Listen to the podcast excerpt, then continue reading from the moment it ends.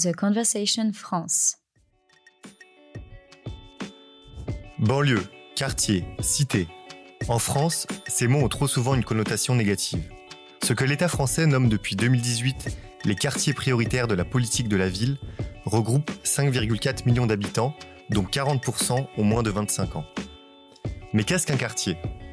En 2017, un groupe de chercheurs s'est associé à 120 jeunes de plusieurs quartiers franciliens pour la recherche participative PopPart, portée par l'Université Paris-Nanterre.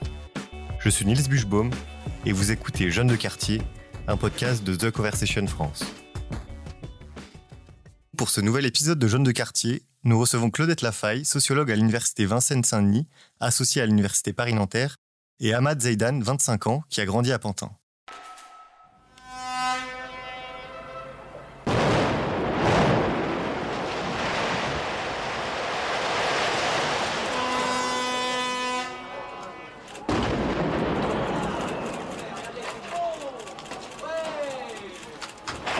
Applaudi la cheminée tombée, les cloches de Pantin ont résonné, à peine 20 kilos d'explosifs pour des milliers de mètres cubes de béton armé et plus de 100 ans d'histoire industrielle de Pantin définitivement réduite en poussière.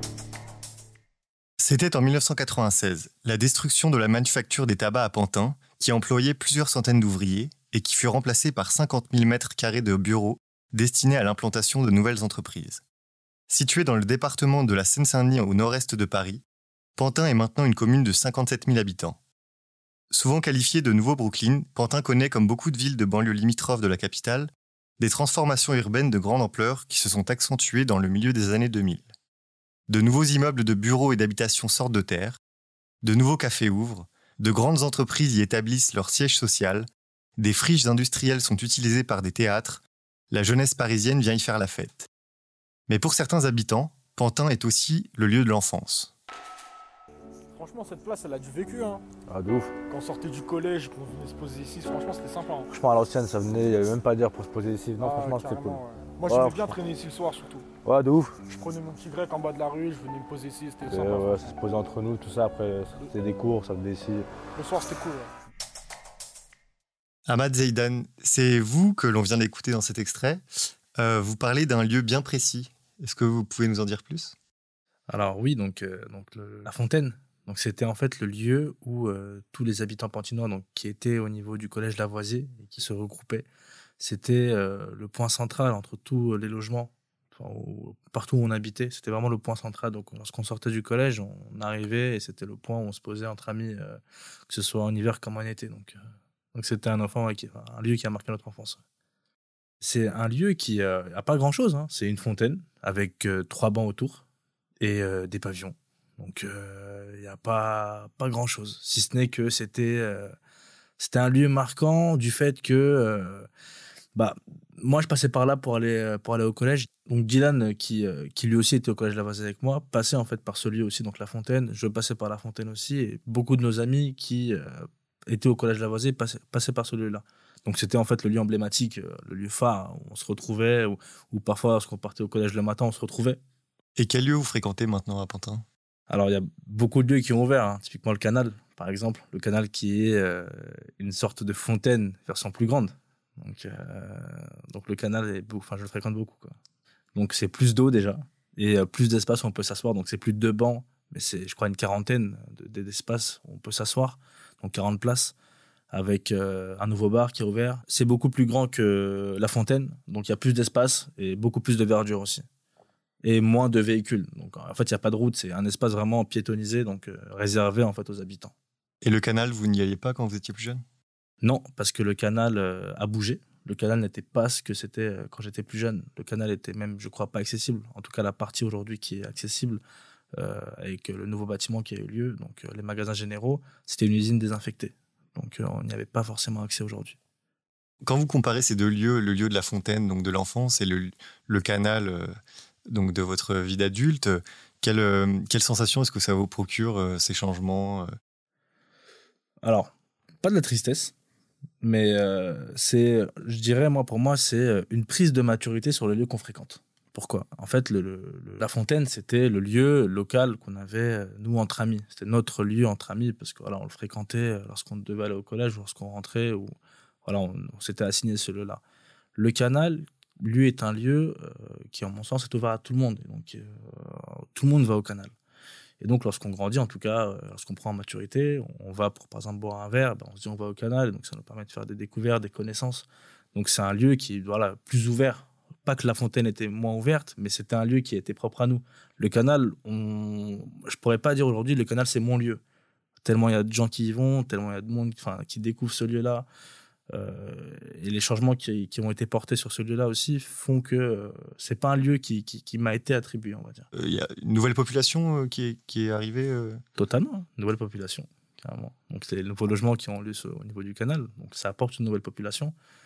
C'est des logements voilà, qui, euh, qui, oui, apportent une nouvelle population au niveau du canal, qui sont coûteux.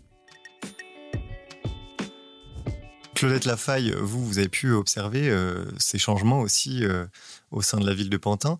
Euh, on parle souvent de gentrification. Est-ce que peut-être vous, pouvez nous éclairer sur le sens que ça prend dans une ville comme celle de Pantin? Le terme gentrification, ça, ça, désigne le processus donc d'embourgeoisement d'un quartier populaire. Ce processus, en fait, il peut s'opérer de différentes manières. Il peut s'opérer de manière euh, silencieuse, hein, à travers les, ventes et acquisitions de logements hein, qui appartiennent à des propriétaires privés. Parfois, il peut s'agir même euh, d'immeubles entiers contribuant donc par là même euh, à l'augmentation du coût du foncier euh, euh, et indirectement à l'augmentation des coûts des loyers, donc rendant petit à petit les logements inaccessibles hein, aux ménages modestes. Dans certains cas, ce processus est accompagné indirectement par les pouvoirs publics à travers, par exemple, des opérations d'embellissement de l'espace public on peut penser au cas du, canal, hein, du canal de l'Ourcq. Parfois, il est orchestré hein, par ces mêmes pouvoirs publics à travers des politiques urbaines de beaucoup plus grande envergure. Parfois encore, il est freiné par des politiques publiques de construction de logements sociaux ou de transformation de logements euh, existants en logements à loyer euh, conventionné. Voilà. Donc, ah, si on reprend maintenant le, cas de Pantin, hein, euh, eh bien à Pantin, le processus euh, de gentrification a démarré, on peut dire, avec l'implantation donc d'entreprises euh, tertiaires et de leurs sièges. Hein. Euh, BNP, Hermès, par exemple, mais aussi beaucoup d'entreprises hein, de la nouvelle économie créative, des agences de communication, de publicité, des sociétés de production de spectacles, qui ont donc euh, peu à peu remplacé toutes les usines euh, désaffectées qui ont été donc évoquées tout à l'heure dans la bande sonore. Il a été également soutenu hein, par l'implantation de plusieurs lieux culturels euh, le Centre national de la danse, mais il y en a d'autres, et surtout donc par la construction de nouveaux immeubles de logement euh, en bordure du canal, souvent, pas toujours, mais souvent en accession à la propriété au loyer euh, ou au prix trop élevé donc pour la population pantinoise hein, qui de qui fait que ils ont été donc investis par une population plus aisée en partie extérieure à la commune, parfois parisienne. Et Ahmad Zaidan nous a dit tout à l'heure qu'il fréquentait maintenant ce nouveau lieu. Et euh, vous aussi, vous l'avez décrit, euh, il y a une nouvelle population euh, qui arrive et qui fréquente ce lieu. Est-ce que cela peut produire du, mélange, des, rencontres, de la mixité sociale, comme on dit souvent? Tout d'abord, comme ce sont des processus en évolution, hein, les choses ne sont jamais complètement figées ou stabilisées. Euh, souvent, la mixité sociale, c'est un état transitoire. Et lorsque le processus de gentrification euh, parvient à son terme, s'il y parvient, ce qui n'est pas toujours le cas, eh bien à ce moment-là, les ménages populaires auront presque tous euh, disparu, auront été évincés du, quartier. Dans cette configuration, il n'y a plus vraiment de mixité, bien évidemment. Lorsqu'il y a par contre un volontarisme hein, des pouvoirs publics pour construire des logements sociaux, il peut y avoir une forme de, mixité euh, sociale, bien évidemment. Mais ensuite, il y a un deuxième élément. Il faut avoir en tête que la mixité sociale, quel que soit l'endroit, en fait, ça ne s'est jamais traduit par le brassage de classes sociales euh, différentes. Ça prend bien davantage la forme de ce qu'on appelle une cohabitation séparée. la coexistence pacifique hein, entre groupes sociaux différents euh, repose hein, sur souvent un partage du, territoire, des lieux d'activité différents où chacun mène sa vie et ne fréquente donc pas nécessairement les mêmes boutiques, les mêmes magasins d'alimentation, ni même euh, les mêmes lieux de loisirs jusqu'aux espaces publics d'ailleurs, qui eux-mêmes peuvent euh, faire l'objet de fréquentation, mais pas à la même heure. Et, vous, Ahmad, euh, personnellement, vous fréquentez donc euh, ces nouvelles berges. Est-ce que vous avez fait des rencontres euh, de, nouveaux Pantinois ou de gens qui ne sont pas de Pantin, cette nouvelle population qui arrive? Alors, j'en ai fait l'année de la Coupe du Monde. Mais bon, l'année de, de, la Coupe du Monde, lorsqu'il y avait les fan zones, tout le monde était content, tout le monde était joyeux, donc je ne sais pas si ça compte. En dehors de ça, je dirais non. Parce que du coup, c'est en fait, on va se regrouper, on va faire appel à un collègue ou un ami, bah tiens, on va se retrouver au canal. Mis à part ça, non. Euh, enfin, euh, extérieur à mes amis ou autres, non. Ou collègues, non. C'est pas, c'est pas arrivé. Ahmad Zaidan, vous nous avez parlé de ce lieu de votre enfance, la fontaine, où tout le monde se croise. Mais est-ce qu'il y aurait des lieux de passage où euh, les filles vont et pas les garçons, ou au contraire les garçons vont et les filles ne passent pas, où les enfants jouent et les adultes ne s'opposent pas? Alors là, comme ça de tête, franchement, non pour moi, à, part si c'est des lieux dédiés, où là, par exemple, ça va être un square 3-5 ans, où là, c'est les enfants, c'est réservé aux enfants, oui. Mais là, comme ça, mis à part ça, non. Pour moi, la ville était ouverte, était assez ouverte, les quartiers aussi. Euh, lorsqu'on habite un quartier, il n'y avait pas de lieu, à part, euh, voilà, entre groupes, on a un lieu phare. Mais là, comme ça, non.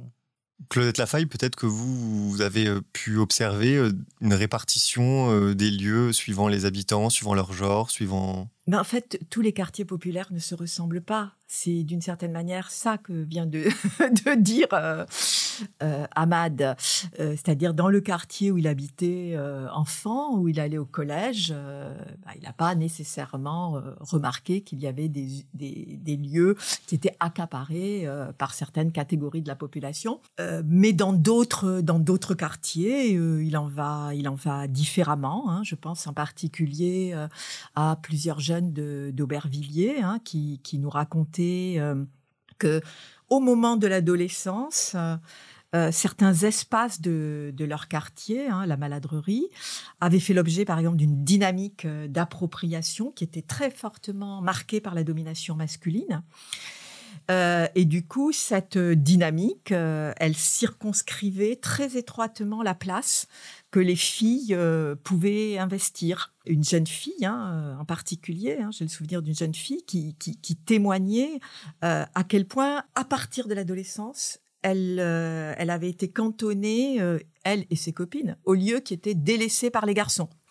Mais cela avait un autre effet intéressant, je trouve, à observer, c'est que, eh bien, dans ce cas-là, euh, les filles euh, partaient en groupe de copines, beaucoup plus tôt que les garçons, explorer euh, l'extérieur du, quartier, se rendaient à Paris, voilà, plutôt que les garçons. J'ai du coup j'ai envie de poser une question à Mad.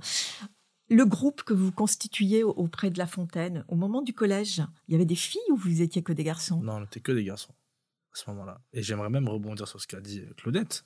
alors oui, il y avait, alors là, comme ça, dans ce qu'a dit Claudette, oui, il y avait forcément des lieux où, euh, pour le coup, euh, il y avait que des garçons. J'ai en tête le City euh, et le Stade Charleroi. mais pour le coup, je, ne suis pas sûr que ce soit un problème au niveau de la ville. c'est pas Pantin qui fait que le City et que des garçons. là, c'est plus un problème de, sociétal pour le coup, et de ce qu'on va véhiculer aussi sur la mixité filles-garçons. C'est pas Pantin qui a fait que les City Stades soient bondés de garçons. concernant les, générations, j'ai d'autres exemples hein, dans, la recherche à laquelle on collaborait, donc les, 120 jeunes qui, sont issus euh, d'une autre d'une autre ville euh, en particulier et qui ont trait au café dans le quartier. Euh, alors, il y a des cafés dans, les quartiers populaires, pas dans tous les quartiers populaires, dans certains, pas dans d'autres, etc. Et lorsqu'il y a un café, très souvent, il est fréquenté par les hommes adultes. Les jeunes, ils appellent ça le café des darons. pour cette raison-là, évidemment, il est disqualifié le Café des Darons. Ils n'ont pas du tout envie d'aller étaler leur fréquentation face euh, aux adultes du quartier. Et donc, c'est intéressant parce que c'est pas seulement les filles, c'est les garçons aussi qui n'ont pas envie de fréquenter le, café qui est fréquenté par la génération euh, précédente. Donc, garçons comme filles appréhendent évidemment le contrôle social de, la génération des parents et, au demeurant, ne trouvent aucun charme à ce café. C'est des échos qui viennent encore en tête. En plus, quand tu as dit le, café des darons, je vois mon père, donc, et je vois son café. Euh, c'est vrai que dans le café de mon père, il n'y a pas de femme, mais qu'au Dog Bay, pour le coup, Dog Bay qui est le nouveau euh, café hein, qui a ouvert au canal, pour le coup, il y a plus de femmes. Donc, euh, donc ouais, non, c'est vrai, totalement d'accord. Donc oui, là, pour le coup, il y a, il y a des lieux, mais ça, encore une fois, je sais pas ce qui, ce qui, ce qui entraîne ça. Et vous, vous ne fréquentez pas du coup ce café dans le quartier? Alors non, pas du tout, non. Non, non. Je fréquenterais plus le Dog Bay que le, que le café rue Victor Hugo. Et pourquoi? Alors parce qu'il est déjà il est, assez sombre, assez renfermé, assez. C'est un peu les cafés à l'ancienne. Euh, mais ça, je dirais que ça, c'est les générations. Je dirais pas que c'est le, En fait, je pense que il y a un côté esthétique aussi qui joue énormément sur le là où je vais aller. Euh, je pense que l'ancienne génération, en tout cas nos parents, eux, ils n'avaient pas ce côté esthétique. Euh, vous savez, c'est les anciens cafés avec les banderoles rouges. Euh, je pense que, alors je dis ancien, mais je pense que même les cafés parisiens sont comme ça. Mais c'est voilà, c'était un café assez sombre, assez pas beaucoup de lumière, euh, une petite télé à l'intérieur avec le PMU tous les jours. Alors que le Dog Bay, non, c'était un côté plus festif, des couleurs, de la lumière. Donc ça donnait envie d'une terrasse aussi en été, ce qui n'est pas le cas. Alors que là, on était dans le café dans un de la rue, c'était deux trois chaises à l'extérieur une qui a enfin, ça donne pas envie de, donne pas envie d'y aller. Donc, du coup, euh, c'est vraiment le côté esthétique, je pense, qui fait que aujourd'hui, moi, je serais plus à même à aller dans ce type de, de lieu et non pas le café de mon père.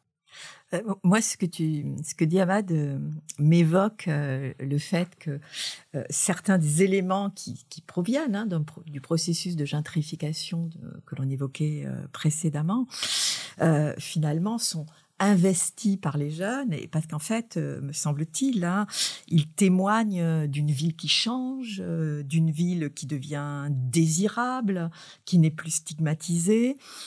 Et donc, ça se traduit par des lieux qui sont agréables, agréables à vivre, que les jeunes, ceux qui ont les moyens, parce qu'Ahmad travaille, mais c'est pas le cas de tous les jeunes, ou c'est pas le cas quand on est encore au lycée, qu'on n'a pas encore assez d'argent de poche, hein, par exemple.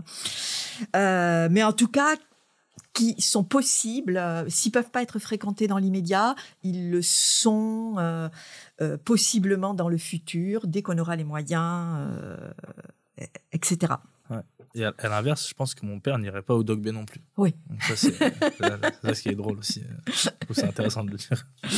Voilà. Mais quelque chose qu'on n'a pas dit, me semble-t-il, que je voulais rajouter par rapport euh, au processus de gentrification. Donc, en fait, ça traduit beaucoup d'ambivalence. Donc à la fois le désir de participer à une ville qui se transforme, qui devient belle, qui, est, même l'objet de convoitises, euh, puisque des Parisiens viennent euh, le week-end euh, y avoir des activités récréatives. Et puis de l'autre, quand même,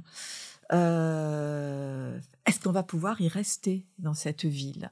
Je suis assez d'accord. Hein. C'est la grande interrogation qu'on avait lors de cas lors de la recherche, c'était est-ce que dans les années à venir, euh, on, on, aurait encore la possibilité, on va pouvoir rester sur Pantin? Est-ce que c'est toujours d'actualité que nous sommes pantinois avec la gentrification qui arrive et, euh, et, tout ce qui arrive dans les années à venir? Je crois que vous, vous n'habitez plus euh, à Pantin. Est-ce que vous aimeriez pouvoir y habiter plus tard, y revenir? Et qu'est-ce que ça vous fait quand vous revenez dans votre quartier d'enfance? Alors, moi, j'habite plus Pantin, mais mes parents, ils sont toujours. pour ma part, moi, je suis toujours à Pantin. Déjà parce que tous mes amis sont toujours sur Pantin et parce que aussi je viens pour rendre visite à mes parents. C'est toujours, alors ça fait toujours plaisir hein, de voir euh, que la, ville change. Parce que alors, quand on dit gentrification, c'est aussi euh, la réhabilitation de beaucoup d'espaces. C'est-à-dire c'est le quartier qui devient beau. C'est des nouvelles choses qui arrivent. Typiquement, moi j'habite à Bondy. Là, le TZN arrive. Donc en fait, le TZN reliera Pantin chez moi. Donc en fait, je me dirais que bah, au lieu d'aller en voiture, je pourrais prendre le TZN. En plus, c'est en 25 minutes. Donc euh, donc c'est assez cool. Euh, contre 40 en voiture. Donc c'est plutôt cool. Mais voilà, il y a quand même cette interrogation qui me dit, euh, bah, mes parents sont encore ici, ils vivent en HLM, euh, dans des logements sociaux. Est-ce que le loyer, est-ce que ces logements sociaux-là vont pas disparaître? Est-ce que le loyer va pas augmenter? Comment ça va se passer dans les années à venir? Pour moi, à Madzaidan, c'est toujours beau et toujours bien de voir le quartier qui bouge. Mais voilà, et pour répondre à votre question, bien sûr que moi, je me verrai toujours habiter Pantin. Je me vois grave reprendre un logement sur Pantin, euh, pas forcément dans HLM. Ce serait cool d'acheter sur le canal, avec une très belle vue sur le canal. Et pour l'instant, on n'a pas encore les moyens. Mais, euh, mais en tout cas, oui, euh, habiter Pantin avec grand plaisir. Ahmed Zaidan, vous avez parlé du TZ, donc c'est le nouveau tramway en Seine-Saint-Denis. Comment est-ce que vous vous déplacez, vous, pour aller à Pantin, de Pantin à Bondy, pour aller voir vos parents, vos amis? Alors aujourd'hui, je me déplace en voiture, mais j'ai acheté une trottinette électrique hier. Donc euh, du coup, je me déplacerai très prochainement en trottinette électrique.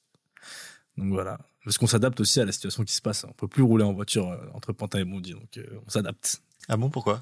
Parce qu'il y avait, alors il y a deux ans, il y avait trois voies de circulation. Aujourd'hui, il n'y en a plus qu'une, avec deux pistes cyclables de chaque côté et c'est devenu un enfer au niveau de la circulation. Donc euh, on s'adapte, hein. on voit que les gens prennent le vélo, que la mobilité douce commence à être à la mode. La trottinette électrique, c'est un bon compromis. Bon, il fait un peu froid, mais on va mettre des gants. Quelles sont les frontières de, votre ville ou de votre quartier À partir de quel endroit vous considérez que c'est chez vous et euh, plus chez vous? Alors, en tout cas, sur Pantin, euh, c'était à partir de la porte de Pantin. Pourquoi? C'était, on va dire, après la porte de Pantin, ça dépendait beaucoup des commerces. C'est-à-dire qu'après la porte de Pantin, il y avait des commerces qu'on ne retrouvait plus à Pantin. Euh, typiquement, il y avait un Naturalia. Bon, ça, c'était il y a quelques années. Maintenant, il y a un Naturalia à Pantin. Donc, euh, mais ça dépendait vraiment des commerces et de ce qu'on pouvait retrouver aussi. C'est-à-dire, euh, lorsqu'on s'éloignait trop et qu'on voyait beaucoup de verdure, on se disait, ah, ben, on n'est plus chez nous, parce que nous, on est habitué à des grandes tours, des tours de, 12 étages, un peu partout à droite à gauche. Donc, on se disait, voilà, là, on n'est plus chez nous. donc, les commerces, c'est vraiment le ce qu'il y a autour ce qu'on va retrouver. Euh, moi, je sais que j'ai grandi, euh, j'avais des tours partout. Là où j'ai grandi à Pantin, il y avait des grands bâtiments partout. Et dès que j'allais à Paris, euh, je trouvais qu'il y avait plus d'espace. Alors, il y a des lieux sur Paris où, pour le coup, il y a toujours ce, problème de grands bâtiments, mais c'est pas les mêmes bâtiments. Il n'y avait pas les paraboles qui dépassaient. donc, c'est pas pareil. j'ai souvenir de Paris des, grands bâtiments, mais des bâtiments haussmanniens, par exemple. J'ai cette image-là de Paris. mais que j'ai pas sur Pantin. Donc je pense que voilà, les frontières elles étaient délimitées comme ça, en tout cas pour ma part. Une question pour finir. Euh, on est en 2022, donc année électorale. Il y a les présidentielles euh, qui arrivent euh, très bientôt. comment est-ce que vous appréhendez peut-être cet événement? Qu'est-ce que vous attendez des gens qui se présentent, du prochain quinquennat? Comment est-ce que vous voyez les, les programmes politiques annoncés? Alors pour le coup, je je me renseigne pas trop au niveau politique. Je vais pas vous mentir, je suis pas très renseigné euh, sur la vie politique. Alors, je suis renseigné à l'échelle locale, donc à l'échelle de la ville, ce qui est déjà pas mal, je trouve.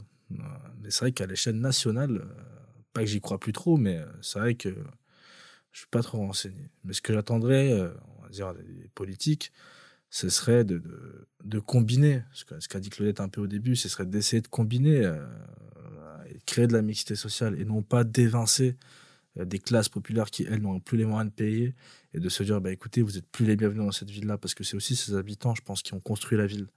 Euh, moi, je sais que mes parents y ont vécu pendant. Ils ont, enfin, ça fait plus de 20 ans qu'ils sont à Pantin.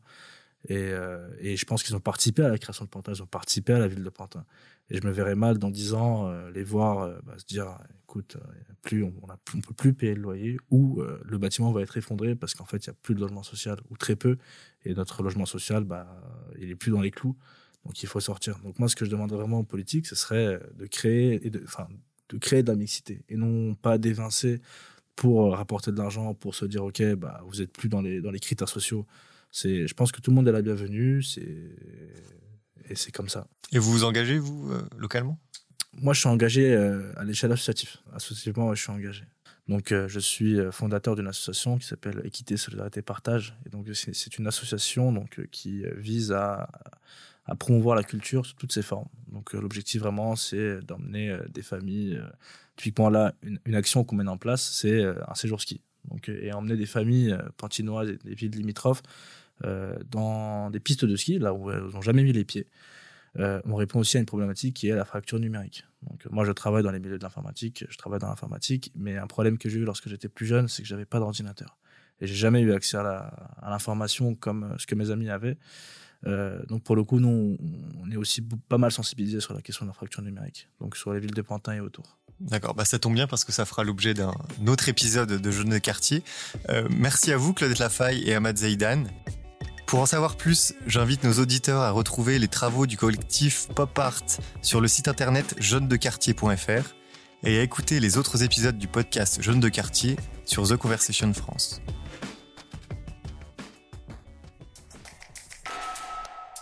The Conversation France. In Extenso est un podcast de The Conversation. Chaque vendredi, la rédaction donne la parole à la recherche pour mieux comprendre l'actualité.